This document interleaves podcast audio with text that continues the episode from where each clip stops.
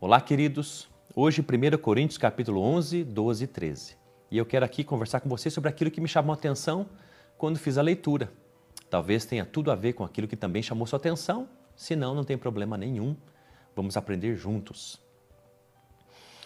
É, a palavra de Deus começa dizendo ali no verso número 1, capítulo número 11, uma coisa muito poderosa. Torne-se, o apóstolo Paulo dizendo isso aos coríntios, torne-se meus imitadores como eu o sou de Cristo. Olha que coisa mais poderosa. Você pode dizer isso aos seus filhos? Você pode dizer isso ao seu cônjuge, à sua igreja, a seu pastor? Torne meu imitador como eu sou de Cristo. Que esse possa ser seu alvo, meu alvo, em nome de Jesus. E então o apóstolo Paulo ele vai dar instruções sobre a adoração, sobre as mulheres e a utilização do véu pelas mulheres da igreja. Isso é um hábito da cultura da cidade. As mulheres vão para a rua, supermercado, para a igreja com o véu. As únicas mulheres que não usam véu para cobrir sua cabeça é, são as prostitutas e sacerdotisas cultuais, dos cultos pagãos. São as únicas que não usam. E por causa disso, elas são desprezadas pela população, pela sociedade, pelas pessoas. Porque o véu sobre a cabeça da mulher, na época, uma cultura da cidade, ela representava honra e autoridade, modéstia, pureza para as mulheres e também é, respeito, submissão a seus maridos. Uh, e é por isso então que, de alguma forma, a não utilização do véu causava tanto escândalo dentro da igreja. O apóstolo Paulo está escrevendo por isso, porque está acontecendo isso dentro da igreja. As mulheres estão se convertendo e algumas não estão mais usando esse véu. Talvez você pergunte, mas por que elas não estão mais usando esse véu? Porque agora em Cristo Jesus e com o Evangelho entrando dentro do coração delas, elas percebem que são livres em Cristo Jesus. E isso é a pura verdade. Em Cristo Jesus há uma liberdade profunda, extraordinária e maravilhosa. E isso é dado também às mulheres. O verso número 5 fala sobre uma liberdade às mulheres e também uma autoridade dada às mulheres. O verso número 5 do capítulo número 11 diz que as mulheres e toda mulher que ora ou profetiza. Significa que isso é, uma, é um hábito dentro da igreja, as mulheres conduzirem a oração e profetizarem e pregarem a palavra. Olha que coisa mais poderosa! A autoridade, a honra que é dada às mulheres.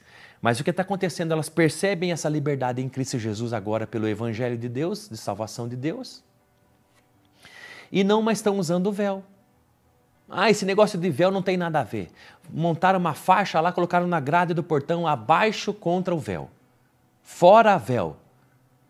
Qual que era o problema disso? Era uma cultura da cidade. Isso estava causando escândalo é, no meio da igreja e entre a própria população, a comunidade, a sociedade. Isso é tão interessante que é como se uma pessoa viesse para a nossa igreja no, no culto, viesse cultuar Deus de biquíni. Seria um escândalo. Era o que estava acontecendo. Por isso que o apóstolo Paulo diz: olha, mulheres, mesmo com a liberdade que vocês têm em Cristo, e não tem autoridade, aliás, não tem poder nenhum no véu, mas continue usando. Por quê? Para que não cause escândalo, para que vocês não sejam inconvenientes, para que isso não enfraqueça de alguma forma o, o, o testemunho da igreja na cidade, para que isso não cause divisões entre vocês. É isso que o apóstolo Paulo então está dizendo. Depois ele vai falar do verso 16 ao verso número 34 sobre a ceia do Senhor. A ceia do Senhor lembrava o sacrifício de Jesus na cruz por nós, né? morreu pelos nossos pecados, ele ressuscitou dentre os mortos à destra de Deus e em breve voltará. A ceia do Senhor, ela significa muita coisa. Mas a ceia do Senhor, o que antecedia a ela era uma refeição completa. Então, uma vez por semana, a igreja se reunia eh, e fazia uma refeição completa, jantavam, comiam, Uh, uh, uh, e todo mundo tinha, além de comunhão, pensava sobre o que significava a ceia do Senhor e havia amor entre os irmãos. Mas o apóstolo Paulo vai destacar uma coisa importante no verso número 17. Entretanto, nisso que lhes vou dizer, não os elogio, pois a reunião de vocês mais faz mal do que bem. Olha que interessante. A ceia do Senhor que a igreja de Corinto participava fazia mais mal do que bem. Era pior eles fazerem a santa ceia do que deixarem de fazer. Por quê? Porque nessa refeição completa, o que acontecia? Era o momento dos ricos repartirem com os pobres. Era o momento dos, dos pobres terem uma refeição maravilhosa na semana. E era o momento dos ricos repartirem a, as suas comidas tão requintadas, trazerem para a igreja e, e repartirem com aqueles que não tinham condição. Por isso esperaram uns pelos outros. Mas o que estava acontecendo? Os ricos traziam suas comidaradas tão excelentes e saborosas e bem feitas e extraordinárias e comiam, e comiam sozinhos, comiam entre si, com a sua própria família. E a palavra de Deus diz que eles, verso número 20, quando vocês se reúnem, não é para comer a ceia do Senhor, porque cada um come a sua própria ceia sem esperar pelos outros. Assim, enquanto um fica com fome, o outro se embriaga. Os próprios ricos comiam daquilo que traziam e não repartiam com os outros e ainda ficavam bêbados. Antes de participar da ceia do Senhor, se lembrando daquilo que Jesus Cristo fez por nós na cruz. O apóstolo, então, o apóstolo Paulo diz: Por isso vocês fazem mais mal do que bem. Porque além de vocês não pensarem no que significa a ceia, vocês estão desprezando os irmãos e fazendo acepção de pessoas. Isso está errado. Por isso que o apóstolo Paulo diz, olha, no verso número 29, pois quem come e bebe sem discernir o corpo do Senhor. Esse corpo do Senhor é, tão, é tanto o físico, o, o corpo de Cristo mesmo moído por nós na cruz, quanto o místico, quanto o espiritual, que é a igreja. Então é errado a gente participar da Santa Ceia se a gente não pensar no que ela significa, daquilo que Jesus fez por nós na cruz e também da gente, da gente participar da Santa Ceia com mágoa de um irmão, com rancor no coração por alguém, desprezando ou rejeitando uma pessoa do corpo de Cristo, da igreja. Então examine você a si mesmo e seja firme. E aí o capítulo número 12 vai falar sobre os dons espirituais, que também tinha aí muita coisa que precisava ser ajustada, e por isso que o apóstolo Paulo está escrevendo para responder e tirar essas dúvidas, esclarecer e nortear a igreja de Corinto. Sobre os dons, o que estava acontecendo? Você sabe que essa igreja tinha recebido todos os dons espirituais. Só que o que estava acontecendo? Eles viam a igreja como um, um palco de exibições. E não os dons para a edificação do corpo de Cristo, zelo e cuidado do próximo. Eles vinham para a igreja de alguma forma para demonstrar espiritualidade. Ó, oh, eu falo em língua espiritual. Ó, oh, eu interpreto. Ó, oh, eu profetizo. Então eles estavam mais a igreja de Corinto preocupado em mostrar a espiritualidade, em manifestar o dom, do que no amor efetivo em relação ao próximo e no cuidado das pessoas. Saiba de uma coisa: não existe crente na igreja completo em si mesmo. Não importa qual o dom que você tenha.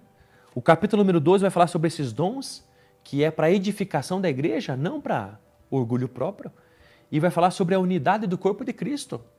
Quando a garganta está doente, quando a garganta está inflamada, não é o braço que leva a injeção? Não é assim. Não, não são as partes do corpo que se mobilizam para cuidar de todo o corpo? É assim que a gente tem que viver, não importa qual o dom que você tem, você tem que perceber que é para a edificação do corpo, é para o cuidado do próximo e para a glória de Deus. E então capítulo 13 vai falar sobre o maior dom, que é o amor. Essa igreja tinha tanto conhecimento e todos os dons, mas lhes faltava amor. Amor entre eles. E sobre o amor eu quero lhe dizer três coisas. Primeiro, o que é o amor?